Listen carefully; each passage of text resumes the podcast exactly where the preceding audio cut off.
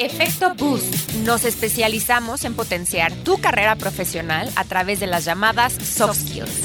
Porque nadie nos enseña a ser buenos negociadores. Si quieres proyectarte, entonces vístete de acuerdo al puesto que quieres tener. Efecto, Boost, con Wendy Crespi.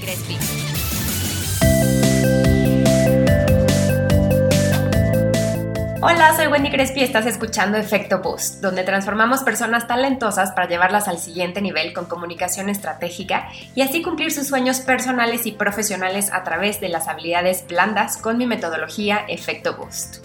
El día de hoy te quiero presentar a Zaira Cepeda. Ella es licenciada en Relaciones Internacionales y maestra en Business Administration, vicepresidenta de la Asociación Mexicana de Mujeres Empresarias, AMGE Ciudad de México. Es CEO fundadora de Local Trendy, empresa mexicana especializada en la renta de mobiliario y decoración de eventos sociales y corporativos, considerada la más completa en la industria de eventos del país. Reconocida en la industria de eventos por generar experiencias confortables y sofisticadas para los clientes más exigentes. Desde hace más de seis años, el sello distintivo de Local Trendy ha sido la investigación y el cool hunting detrás de las tendencias para generar propuestas de diseño únicas e irrepetibles. En esta constante búsqueda de innovación, cada año lanza dos colecciones inspiradas en las macro tendencias de interiorismo aplicado a eventos.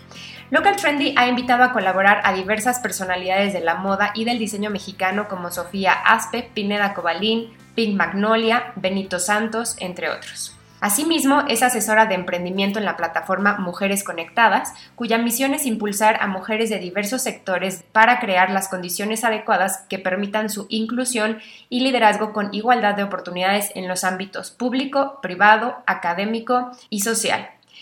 Su reconocida labor altruista se basa en su filosofía de vida, la cual aterriza en su empresa Local Trendy, llevando a cabo más de 15 eventos sin fines de lucro anualmente, el cual representa el 5% de sus eventos anuales. Asimismo, lleva cuatro años continuos realizando Posadas con Causa, una iniciativa propia por medio de la cual dona juguetes a niños de escasos recursos en el mes de enero. Espero que la disfrutes. Para nosotros es una gran alegría tenerte hoy con nosotros, Sai. Sai, eh, tengo la gran fortuna de decir que es una gran amiga desde hace muchos, muchos años y que conocí su proyecto desde que nació, que ahorita nos va a platicar acerca de él también. Así que, Sai, me da muchísimo gusto eh, tenerte el día de hoy con nosotros y quiero también recalcar que Sai no solo es una gran empresaria, sino que también es una gran altruista que esto es una de las cosas que más le admiro también, porque cada año organiza un montonal de cosas altruistas a corazón abierto para ayudar a las personas. Pues muchas gracias, Wendy, por este espacio. La verdad que uno agradece el poder tener estos minutos de, de una plática, pues de neta, ¿no? Prácticamente yo así lo veo, estamos bombardeados de tanta información, de, del 1, 2, 3, de la receta mágica. Y definitivamente en el mundo de cualquier emprendimiento, sea un negocio propio o sea o, seas tú tu propia seas tú tu propio negocio o tengas un autoempleo, eh, pues necesitas un background que va más allá de credenciales académicas, ¿no? Y yo creo que eh, muchas veces estamos muy preocupados por eh, títulos, por capacitarte en, buenas universidades. Yo creo que venimos de una generación donde nos educaron, somos una generación X, a estudiar en la mejor universidad, sacar el mejor promedio, ser los mejores en, y nos tomamos la vida muy en serio, ¿no? Este, me, gustaría empezar por esto, empezando un poquito por aquí. Y el dos, el presentarme. Mi nombre es, eh, para los que no me conocen, soy Zaira Cepeda, eh, tengo casi 40 años. Eh, tengo dos niños, uno de, cuatro, otro de seis, que han sido unos revolucionarios en mi vida. Estoy casada desde hace siete años, no, siete, nueve años, ya hasta perdí la cuenta. no sé si es bueno o es malo, pero este, cuento un poquito esta parte personal porque eh, para los que son amigos míos como, como Wendy de muchos años, saben que para mí la parte familiar es un pilar importante, ¿no? Y ha sido un detonador para el crecimiento profesional eh, que he tenido en los últimos años, ¿no? tengo un negocio que se llama, bueno, si quieres... Eh, Justo quería hablar de, Local Trendy, que es este, tu empresa, ¿no? Que Local Trendy ha roto paradigmas y ha sido como súper eh, creativo. Me encantaría que nos compartieras esta parte de, de cuándo se te prendió el foco y de cómo decidiste convertirte en líder de tu propio proyecto. Fíjate que, Wendy, que yo, bueno, les cuento un poquito, tengo un negocio que se llama Local Trendy, que es una arrendadora. Yo, la, yo ya, ya no sé si es llamarla arrendadora, justo en este COVID estoy pensando el, el cambiar, reinventarla en la cuestión de lo que en realidad hacemos, ¿no? Eh, somos una arrendadora de, mobiliario para eventos sociales y corporativos, pero somos una creadora de, de contenido y, y, somos creadores de tendencias en el mundo de los eventos, ¿no? Y, eh, y un poquito regresando a la pregunta que me hace Wendy, yo decido emprender un negocio en el momento en el que veo ya formalidad en, casarme, ¿no? Como que dije, a ver, yo estoy, yo me, quiero casar, quiero ser dueña de mi tiempo, y si no emprendo ahorita en lo que sea, no voy a poder ser mamá y tener la flexibilidad de tiempo. Fue un tema de flexibilidad. Yo creo que eh, gran parte, y yo creo que muchas de las amigas que tengo, tanto empresarias como altas directivas en empresas, es que tomamos decisiones quizá muy tarde, ¿no? Y, a veces pretendes, si quieres emprender, con mil actividades encima y eso entorpece y, hace que tu emprendimiento sea muchísimo más tardado. Yo tuve la gran ventaja que me preparé para emprender, ¿no? Hice una maestría en administración en el ITAM, porque la carrera que estudié también ahí, pues no me daba las skills como para decir sí puedo emprender y desarrollar mis habilidades administrativas, porque no era buena ni en finanzas, ni en marketing, como que mi carrera era un poquito de todo. Entonces, sí quería como tener una formación un poquito más administrativa, financiera, y por eso hago la maestría. Y en el momento en el que, y, sin saber si era para crecer dentro de donde estaba, yo era una godín muy feliz. Yo trabajé en el sector financiero ocho años, pero de verdad, no era de esas godines porque tengo muchas amigas frustradas de, no, ya no puedo y están buscando qué hacer y van de malas.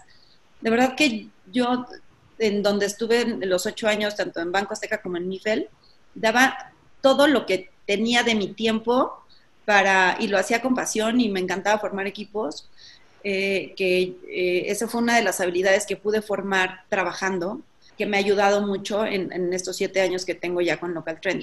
Entonces, me caso y el momento en que estoy planificando mi boda, empiezo a ver como un área de oportunidad que en mi vida había visualizado, ¿no? O sea, como que yo iba enfocada a finanzas, a marketing, a, un poquito más el área de producto, pero hasta ahí, ¿no? O sea, nunca en la parte de decoración, pero ni por aquí. Sin embargo, empiezo a meterme en la parte de decoración, ¿no? Más y más y más. Y empecé a ver no solamente lo que me gustaba, sino la oportunidad de negocio. Veo que de los muebles que yo quería había únicamente tres empresas en todo el país. Y ahí es donde dije, de aquí, a, o sea, a esto me quiero dedicar, ¿no? Tardé algunos meses y ahí es donde conozco a Wendy. Este, Oye, perdón que te interrumpa, pero es que a mí las empresas, o sea, realmente, ahí tú la has hecho, este, creo que muy bien al, al, al innovar, porque antes de local, o sea, en serio era como, ¿quieres silla plegable o Tiffany? Era lo único, así lo único que podía. Sí, es cierto. Y tú realmente innovaste la forma en la cual nosotros percibimos este, los mobiliarios. Mira, yo creo que lo primero que tienes que, que, tener muy en cuenta es ver el mundo y ver tu entorno de verdad con una visión de negocio, ¿no? Ya cuando tú estás teniendo en mente y tienes en mente el poner algo, ya de verdad que tu mentalidad cambia. Y sí es el, primer consejo que yo les daría es empiecen a ver en dónde hay oportunidad de negocio, uno, y dos, que ustedes puedan trabajar en esa oportunidad sin que puedan recibir eh, un, durante un año un peso de este trabajo que van a hacer, ¿no? Porque el, también el emprendimiento quizás se pueda malinterpretar en trabajo menos y tengo el ingreso, que quizá no es lo mismo que yo ganaba, pero voy a tener eh, ingreso seguro para los siguientes meses o años y eso es una gran mentira, ¿no? Definitivamente el emprender conlleva de, eh, de un sacrificio pues en tiempo, en dinero y en muchísimo esfuerzo para poder eh, hacer que, que prospere y de muchísima paciencia. Entonces, yo creo que gran parte de lo que a mí me ayudó, que te repito, era una Godín muy feliz, veo una oportunidad de negocio y de repente ahí es donde digo, aquí puedo dedicarme y poner en práctica todas mis habilidades. Yo no estudié decoración, yo no estudié diseño, sin embargo, empecé a formar un equipo y te estoy hablando de un equipo, éramos tres, o sea, no éramos más. Durante dos años, Local Trend, en Local Trendy funcionamos con tres personas, mentira, cuatro, éramos cuatro personas que estábamos de lleno. Y sí te puedo decir que el primer año fue de mucho, año y medio, fue de trabajo atrás, conocer a mi cliente. Yo creo que algo que me, permitió el, poder posicionar a Local Trendy ahorita, viéndolo a, retrospectiva, es conocer a mi cliente, ¿no? Saber qué le gusta, qué le mueve, qué no le gusta, qué es lo que le llama la atención cuando pone un montaje, ¿no? Eh, yo creo que, y, en alguna vez lo, he comentado, si alguna vez tú adquieres un, no sé, no te heredan un negocio, si a mí me hubieran heredado un negocio de alquiladoras con fundas, sillas, eh, mesas plegables, te hubiera dicho, qué horrible y qué aburrido, ¿no? ¿Quién le gustaría tener una alquiladora? O sea, la verdad, yo sí sigo pensando en ser una alquiladora normal y común, común y corriente, me voy a ir de mi negocio al año. Entonces empecé a detectar con quién podría hacer alianzas para hacer que mis muebles lucieran y la gente los viera montados de una manera eh, pues que fuera atractiva para ellos, ¿no? Entonces empecé a detectar que no nada más, el sector de los eventos es un sector que yo creo que como todos, muy celoso. Entonces empiezan a ver que ya tienes muebles y pues obviamente el gremio pues no te renta a ti, le va a rentar al que siempre le renta y eh, pues empecé a construir fuera del gremio, haciendo alianzas con distintos, con dije, a ver, ¿dónde puede ¿quién además de gente que quiere eventos le interesaría rentar muebles? Dije, pues de seguro diseñadores que hacen pasarela, este, medios de comunicación que hacen editoriales. Entonces saqué a Local Trendy del nicho aburrido y en el que estaba. Y eso me, eso me orilló a tener que pues meterle diseño y a tener una diseñadora y diseñadoras in-house que justo le dieran este toque trendy a los montajes que realizamos. Cuando empiezas a ver que hay gente que empieza, obviamente, pues, aquí no, no es de que yo invente el hilo negro, pero tú sacaste una silla y tu competencia la sacó. Tú propusiste un montaje y ya tu competencia igual, ¿no? O sea, empiezas a tener ya, ya, y además no nada más una, no una alquiladora, de repente de ser, éramos durante unos 3, 4 años, no pasábamos de unas 10, 12 alquiladoras con este tipo de mobiliario.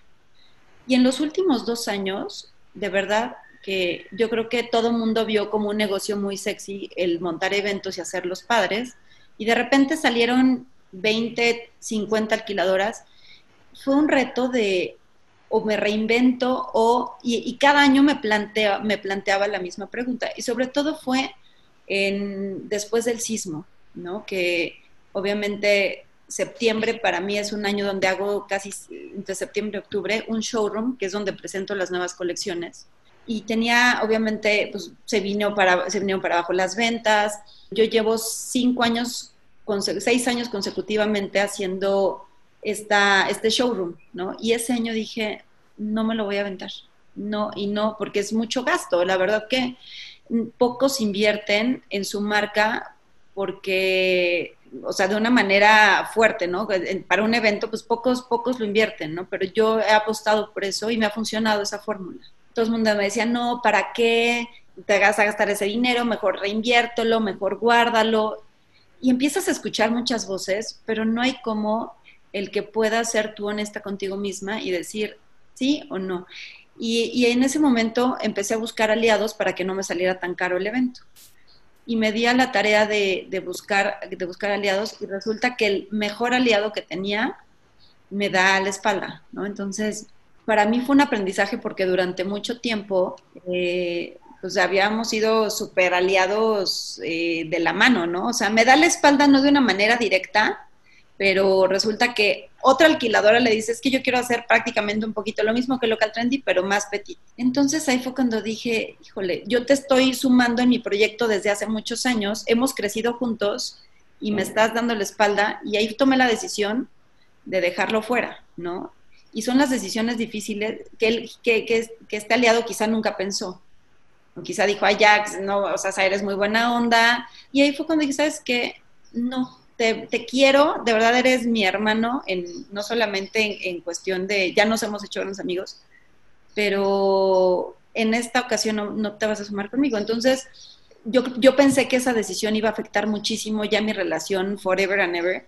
Y al contrario, en lugar de, de, lastimarla, la fortaleció muchísimo. Entonces, el aprendizaje que tuve de esta decisión es justo el tomar decisiones acertadas. Y fue porque cuando él se fue con esta otra empresa que aparte es, es como súper posicionada, dije, créeme que no es por un tema de capricho, es por un tema de lealtad. Y si me la rifé contigo en un inicio, me la voy a rifar hasta el final, ¿eh? Te vaya bien o te vaya mal. Entonces yo no podría ser congruente con esta filosofía al yo, al, yo sentirme, al yo sentir que alguien había sido desleal conmigo. Entonces era darme también un poquito, darle lugar al local trend del posicionamiento que ya hemos, en el cual he invertido muchísimo, ¿no? Yo creo que si algo eh, no, no, he, dejado de hacer nunca es en posicionar a la empresa desde con lo que con los recursos que tengo, ¿no? no lo que sí es que no invierto monetariamente dinero, sino todo es a través de intercambios, es a través de alianzas.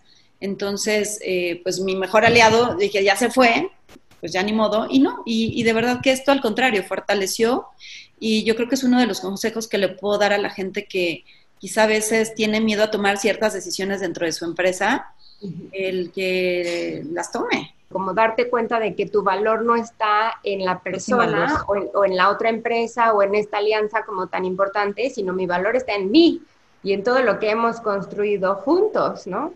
y creo que esta decisión de decir no fue un poco también para tú retomar quién eres, ¿no? Y retomar un poco como esta como solidez de decir, nosotros podemos sin ti y te lo voy a demostrar, ¿no? Y eso creo que es como muy, muy padre. Oye, Isa, y cuéntanos un poquito, ¿cuál crees que haya sido como esta, como lo, esta como receta secreta que, que, siempre comentamos de, de tu éxito? ¿Qué crees que ha sido como esto que has hecho continuamente que te ha llevado como a, la empresa a un, lugar tan importante? Es que bueno, yo creo que el, yo creo que el pilar fundamental para mí, y justo ahorita en la pandemia fue una de las cosas que eh, me hizo replantear, más bien no replanteó, sino se fortaleció muchísimo, es mi equipo de trabajo. Tengo un equipo de trabajo con el cual llevo por lo menos con mis dos, tengo, bueno, es que todas, no puedo decir qué, pero con las que más llevo, tengo más de cinco años, ¿no? Y el empoderarlas, el darles las herramientas de, decisión, eh, hacen que, crezca la empresa, ¿no? ellas saben que cualquier decisión que tomen, si la riegan, estoy con ellas. Y si, en y si lo hacen bien, estoy con ellas.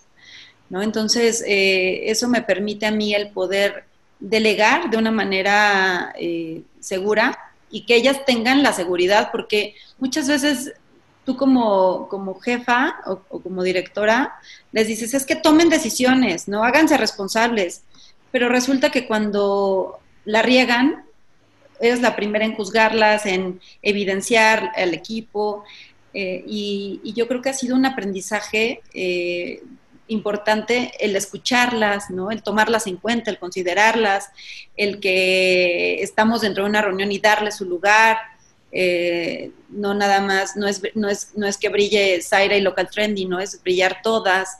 Entonces, eh, de hecho, muchas, muchas personas creen que mi mano derecha, mi gerente, es mi socia y yo no tengo un tema que crean que es eso. Entonces, esto, esto permite que, que se pongan la camiseta y, y que sepan que van a estar respaldadas por mí y justo ahorita con todo el COVID decía, ¿qué, voy a, qué va a pasar el día que no tenga eventos, que no tenga eh, el, flujo para poder seguir pagando a la gente que ha confiado en mí durante cinco o seis años? Créeme que eh, mi gran preocupación eh, no era tanto el, no vender y el no ganar. Eso ha sido, yo creo que fue durante las primeras tres semanas lo que me quitaba el sueño y era la angustia que, que, tenía, ¿no? Sin embargo, gracias a este gran trabajo de equipo que hemos hecho, este, ellas mismas, oye, Zaira, si se necesitamos reducir sueldos, esto cuenta con nosotros. Entonces, esto habla en verdad de esta, esta fortaleza que no se logra más que con muchísimo corazón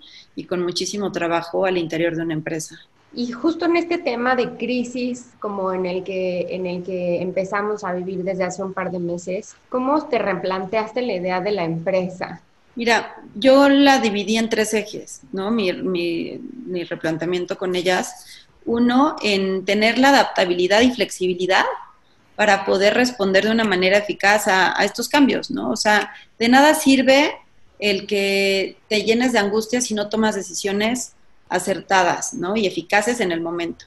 Entonces, sí tuve que hacer un replanteamiento de reducción de gastos inmediata. O sea, yo me enteré del COVID el 7 de, o sea, que ya era algo muy fuerte dentro, o sea, que ya estaba llegando muy fuerte a principios de marzo, y yo el 15 de marzo ya había negociado rentas, sueldos, eh, o sea, eh, había hecho toda una reingeniería de reducción de gastos y, eh, y, una matriz de riesgos, ¿no? A ver, ¿dónde están mis riesgos más importantes? ¿Qué pasa si dejo de pagar, estoy inventando, de la luz? Ah, no, pues, ¿no? Empecé, a detectar qué podía yo dejar de pagar para no afectar a, los empleados, ¿no? Entonces pude, esto me, me, dio un mes, ¿no? De ventaja, porque la mayoría de las empresas empezaron a reaccionar hasta abril. Entonces yo con, con, esto empecé a tomar decisiones que hasta de verdad me tiraban de loca. Me decían, qué exagerada, quizá no se pone tan mal. Y te juro que algo decía dentro de mí, ¿no? Y, y eso me dio un mes de, de ventaja, ¿no? con, con, mi competencia. Y no además con la competencia, pero de subsistencia. ¿Qué activos tengo y cómo los puedo, eh, cómo puedo utilizarlos, ¿no? Entonces empecé a ver, dije, a ver, tengo camiones, pues mudanzas. Ahorita no hay quien me renta y no hay quien me haga eventos entonces empecé a sacar eh, mudanzas bajo la, pues, el sello de Local Trendy, ¿no? O sea, tenías la garantía que no era cualquier mudanza, ni, ni van a tratar mal tu mobiliario, porque a eso me dedico, a hacer maniobras, a cuidar, a dar el servicio, no nada más este, de te y el flete y la gente y hazte tu bolas, ¿no? Sino el, el poder dar este servicio eh, a muchísimo menor costo y con un personal calificado y bajo el respaldo de, una empresa. ¿no? Entonces, eso fue la segunda, el, tomar decisiones. Y la tercera, eh, eh, pues ver hacia dónde va el mercado. El mercado definitivamente, mientras no haya una vacuna, eh, pues no va a permitir y no nos vamos a permitir la mayoría en hacer reuniones masivas. Entonces, empezar a hacer experiencias en casa. Eso me permite el, el que, pues empezar a hacer eso me permitió el, ser muchísimo más ágil y desde hace un mes y medio que mucha gente decía, es que cómo, o sea, los mismos del gremio, es que cómo estás fomentando que se reúnan. Le dije, yo no estoy fomentando que se reúnan, la gente se reúne. Les estoy dando únicamente los elementos para que si van a hacer una reunión de dos personas o de cuatro, pues la, de todas maneras vas a seguir, festejando. La gente sigue teniendo aniversarios, la gente sigue estando en su familia y cumpleaños con la familia con la que te encerraste. Y festejarlo de esta forma siento que es una idea muy linda. Muy padre, la verdad que eh, ha sido, de verdad, hemos sido muy responsables también, participamos en mesas de trabajo con todo el gremio para saber cómo sanitizar, de qué manera. Entonces, eh, sí, sí, somos muy cuidadosos, es lo que yo platico muchísimo con el equipo de trabajo, jamás los expondría. Tenemos... Eh, por ejemplo, no, no, nos permitimos más de dos montajes, estamos hablando de montajes minis, montajes de, para no poner en riesgo a las personas que van en el camión, para no, entonces sí estamos teniendo muchísimos cuidados con, nuestra gente el, para que no, no, meterlas también en, un, en, el riesgo. hay dos Cs dentro de, dentro de mi hablar que siempre me abanderan. Es una constancia, eh, bueno, esta, yo, yo le hablaría tres, es constancia, consistencia y creatividad. Por lo menos en, en el giro en el que yo estoy, eh, y lo aplico a, toda mi vida, ¿no? Es creatividad porque cualquier situación, todos tenemos creatividad. Hay gente que, se considera menos creativa y hay gente que considera más creativa. Todos somos creativos. Y cada, y cada uno lo aplica de manera distinta, ¿no? Hay gente que lo aplica en la cocina, hay gente que lo aplica en los negocios, hay gente que la, que la aplica en la toma de decisiones. Entonces, la creatividad es algo, y sí se trabaja, tienes que trabajar en la creatividad, ¿no? En, en cómo cambiar las circunstancias, el innovar, ser creativo. Y eh, la consistencia, la, antes de la consistencia, de la constancia, de nada sirve, eh, y eso hoy un post que puse, una gran idea, una, que tengas de verdad la resolución al problema eh, de tu comunidad, de tu país, si no lo pones en práctica, ¿no? Si no lo ejecutas.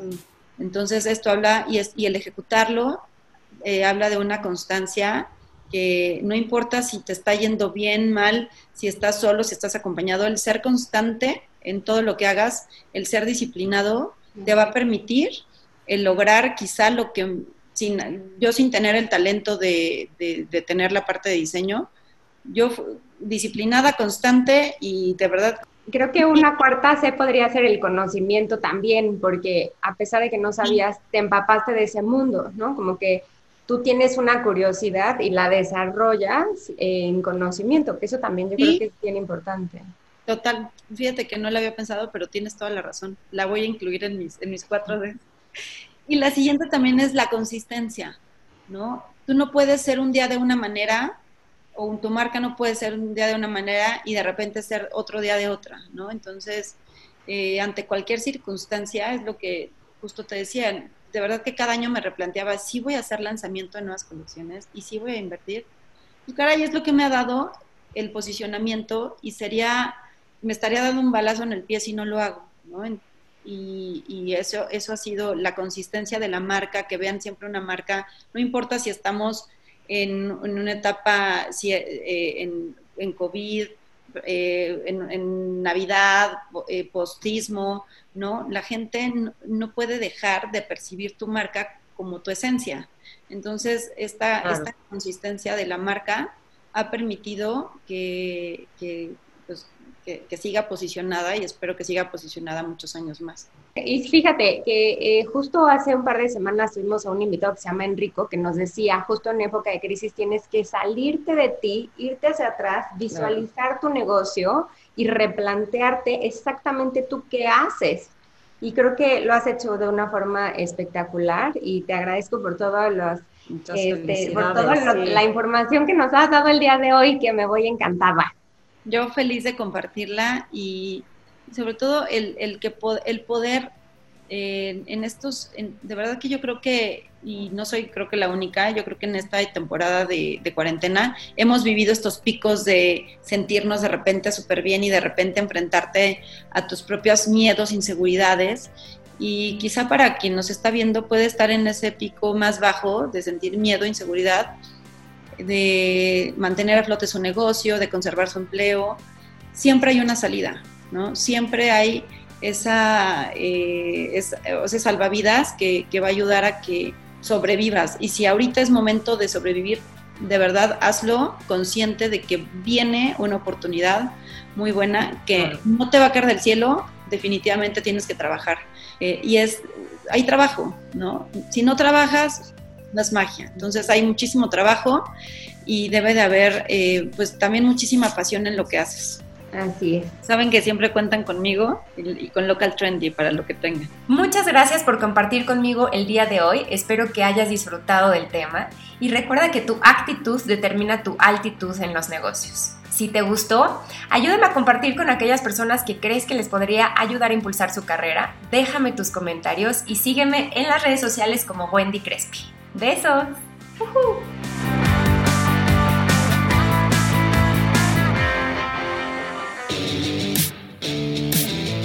Efecto Boost. Nos especializamos en potenciar tu carrera profesional a través de las llamadas soft skills. Efecto Boost con Wendy Crespi porque nadie nos enseña a ser buenos negociadores. Si quieres proyectarte, entonces vístete de acuerdo al puesto que quieres tener. Ten mucho cuidado con cómo comunicas a través del WhatsApp. La pregunta es si tienes actualmente una reputación profesional, porque tu voz comunica mucho más que el contenido de tus palabras. Efecto, Boost, con, Wendy Crespi.